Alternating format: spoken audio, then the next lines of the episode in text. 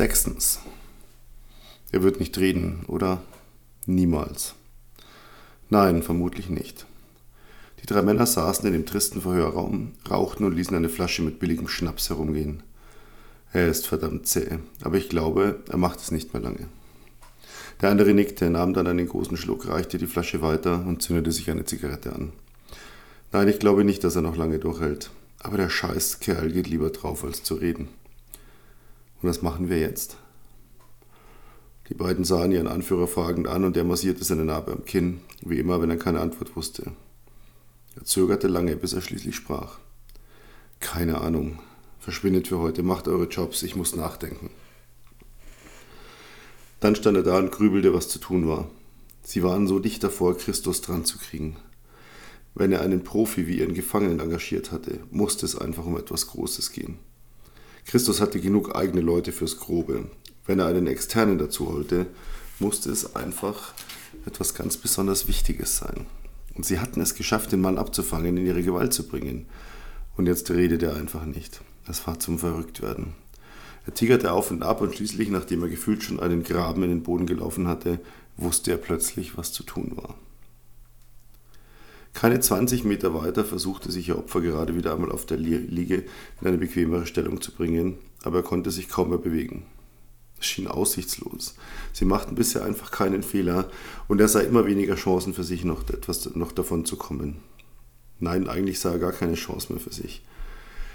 Natürlich hatte er überlegt zu reden. Er dachte jeden Tag daran, jede Stunde, jede Minute. Er versuchte sich einzureden, wenn er redete, ihnen alles erzählte, dann würden sie Gnade walten und ihn leben lassen. Das war der Teil seines Körpers, seines Geistes, der für das nackte Überleben zuständig war. Aber sein Verstand wusste es besser. Wenn er redete, ihnen alles erzählte, würden sie erst einmal weitermachen. Das ist etwas, das vergessen die meisten Folteropfer. Nur weil man redet, weil man alles erzählt, wirklich alles, glaubt einem der, der einen verhört, noch lange nicht, dass man alles gesagt hat. Das bedeutet, es geht weiter. Der Schmerz, die Qual, die Pein hören nicht auf. Es ist sogar noch schlimmer, denn jetzt hat man nichts mehr, das man liefern kann, hat sein Pulver quasi verschossen. Und das bedeutet, man wird einfach weiter bearbeitet, bis der Peiniger zufrieden ist, einem glaubt, und dann wird man erledigt, denn das Ziel ist erreicht, man ist nutzlos geworden. Deswegen ist Folter das Verachtenswerteste, was sich Menschen antun können. Denn Folter endet niemals mit dem Leben, sondern immer mit dem Tod. Niemand erholt sich davon. Selbst wenn man davonkommt, prägt einen das Gefühl den Rest des Lebens. Dann hatte er sich überlegt, ob er ihnen eine Geschichte auftischen sollte. Eine dieser Geschichten, die sie dazu zwang, ihn irgendwo hin zu begleiten. So derart, dass er selbst nicht alles wusste, dass seine persönliche Anwesenheit erforderlich war für das nächste Puzzleteilchen. Aber er verwarf den Gedanken wieder. Sowas war Blödsinn. Viele hatten das bei ihm schon versucht. Man merkte das immer gleich. Und probierte einer bei ihm derlei Spielchen, wurde er nur noch brutaler. Und das Letzte, das er gebrauchen konnte, war noch härter angenommen zu werden. Er hing diesen Gedanken nach, seit Stunden oder Tagen oder Wochen. Er hatte keine Ahnung. Er hatte jedes Zeitgefühl verloren und keinerlei Reserven mehr. Draußen hörte er Schritte und dann gab es wieder dieses malende Geräusch, das der Riegel an der Türe jedes Mal verursachte. Er hasste diesen Ton. Er sorgte inzwischen dafür, dass sich sein Körper automatisch verkrampfte. Die Türe schwang auf und einer der Kerle kam herein, um ihn dann brutal von der Britsche zu zerren. Wie immer trugen alle Masken. Nicht dafür, dass er sie nicht erkannte, so wie er anfangs vermutet hatte. Nein, sie trugen sie, damit er keine Regung in ihren Gesichtern sehen konnte. Kein Mitleid, nichts. Das machte es noch schlimmer, denn es nahm ihm jede Möglichkeit, das schwächste Glied in der Kette auszumachen und so etwas wie eine persönliche Beziehung aufzubauen. Der Mann stand jetzt neben ihm und streckte den Arm aus. Und im gleichen Moment fiel draußen in den Gängen ein Schuss und jemand schrie und dann krachten noch ein paar Schüsse und er hörte schwere Stiefel auf dem Betonboden und der Mann neben ihm zögerte kurz und dann zog er seine Waffe und hastete nach draußen. Die Geräusche entfernten sich und dann wurde ihm bewusst, dass die Türe zu seiner Zelle offen stand und er erkannte, das war die Chance, auf die er gewartet gehofft hatte. Es war ihm scheißegal, was da draußen los war. Ob das ihm galt, wovon er nicht ausging, oder was es sonst damit auf sich hatte. Selbst wenn er sofort über den Haufen geschossen würde, sobald er die Zelle verließ, das war ihm egal. Alles war besser, als von diesen blöden Wichsern zu Tode gefoltert zu werden, ohne etwas tun zu können. Er erhob sich, was sein Körper mit einer Welle aus Schmerz quittierte, und kurz wurde ihm schwarz vor Augen. Aber dann schalt er sich selbst ein Weichei und stand auf und ging ohne zu zögern zur Türe und trat in den Gang. Sie hatten ihn immer nach rechts geführt, also schlug er den Weg nach links ein und versuchte so schnell wie möglich voranzukommen, was schwierig war, weil er keine Kraft mehr hatte und sein linker Fuß ließ sich nur über den Boden schleifen, seit sie das Gelenk mit einem Schraubstock zerquetscht hatten.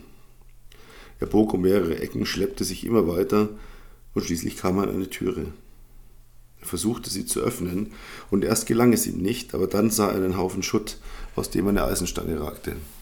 Und schließlich schaffte er es, die Türe aufzuhebeln. Dahinter führte eine Treppe nach oben und was noch wichtiger war, ganz oben, da stand eine Straßenlaterne.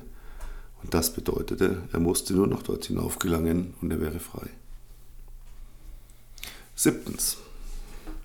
Ich lehnte am Rahmen der Terrassentüre und in der Tasse meines Kaffees spiegelte sich der blaue Himmel auf der tiefschwarzen Flüssigkeit, deren Ölspiel Schlieren und Formen dazu erfand, und ich starrte minutenlang fasziniert darauf und blies immer wieder den aufsteigenden Dampf fort, um mich weiter an diesem Schauspiel zu verlieren.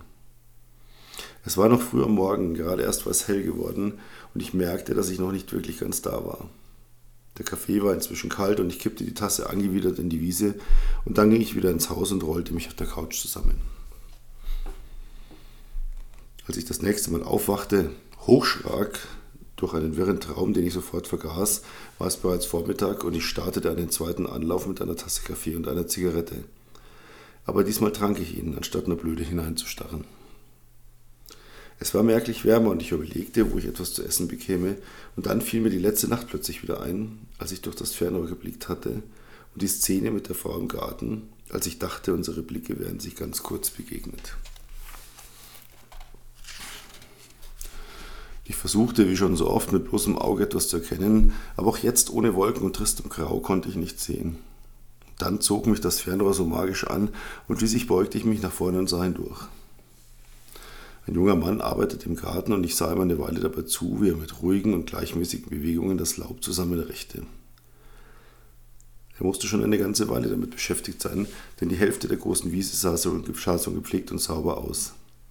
Ich ließ meinen Blick weiter wandern, wieder über alle Fenster, zuerst im oberen Stockwerk, dann im Erdgeschoss. Und in der Küche sah ich eine Frau hantieren, aber es waren zu viele kleine Äste vor dem Fenster, so dass ich keine Details erkennen konnte und nicht wusste, ob es die Frau war, die ich neulich nackt am Fenster und gestern Nacht im Garten gesehen hatte.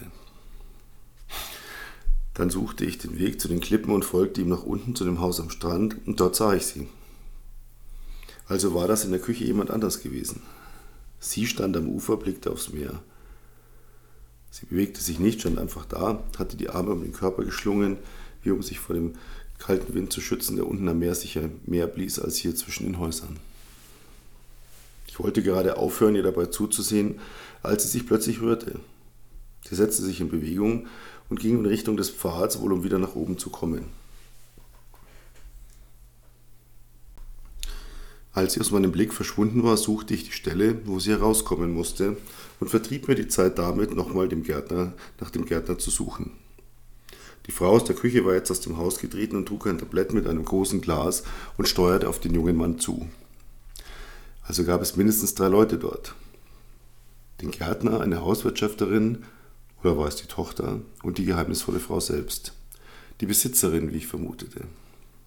Das Mädchen hatte jetzt den Mann erreicht und sie wechselten ein paar Worte und sie reichte ihm den Drink. Ich schwenkte nach rechts, um zu sehen, wo die Frau blieb, aber sie war nirgends und schließlich entdeckte ich sie an der Hecke, wo sie stehen geblieben war, wohl um die beiden nicht zu stören oder ihnen nicht zu begegnen. Mein Auge fing an zu schmerzen und ich gab meine Beobachtungen auf und ganz kurz hatte ich so etwas wie ein schlechtes Gewissen. Und dann fiel mir ein, dass ich etwas essen musste und so begann ich mich anzuziehen. Achtens. Sarah war auf dem Weg in die Küche, doch im letzten Moment änderte sie ihre Meinung und ging stattdessen nach oben zog sich um und dann startete sie den Wagen. Und während sie ungeduldig wartete, dass sich das alte, doppelflügelige Zufahrtstor endlich öffnete, zündete sie sich eine Zigarette an. Sie hatte ewig diskutiert wegen des Tores, damals mit ihrem Architekten. Sie wollte ein elektrisches, aber sie wollte auch das antike Tor auf keinen Fall gegen ein neues austauschen und er hatte ihr erklärt, das Tor sei zu schwer und zu groß für einen herkömmlichen Antrieb. Aber sie hatte sich durchgesetzt und irgendwie hatte er es geschafft. Aber man musste jedes Mal viel Zeit haben, wenn man es öffnete. Endlich hatte sie freie Fahrt und gab Gas. Die Zufahrt zum Haus lag in einer Sackgasse, ein kleines Rondell ermöglichte es lediglich hier zu wenden. Die ersten geparkten Autos standen da ein ganzes Stück die Straße hinunter. Die zwei Männer, die in einem der geparkten Wagen saßen, hatten im Rückspiegel das Blinken der orangefarbenen Lampe gesehen, die das Öffnen des Tores anzeigte, und waren daraufhin ganz tief in ihre Sitze gerutscht. Doch Sarah achtete ohnehin nicht auf die Autos, die hier herumstanden, sondern schoss daran vorbei.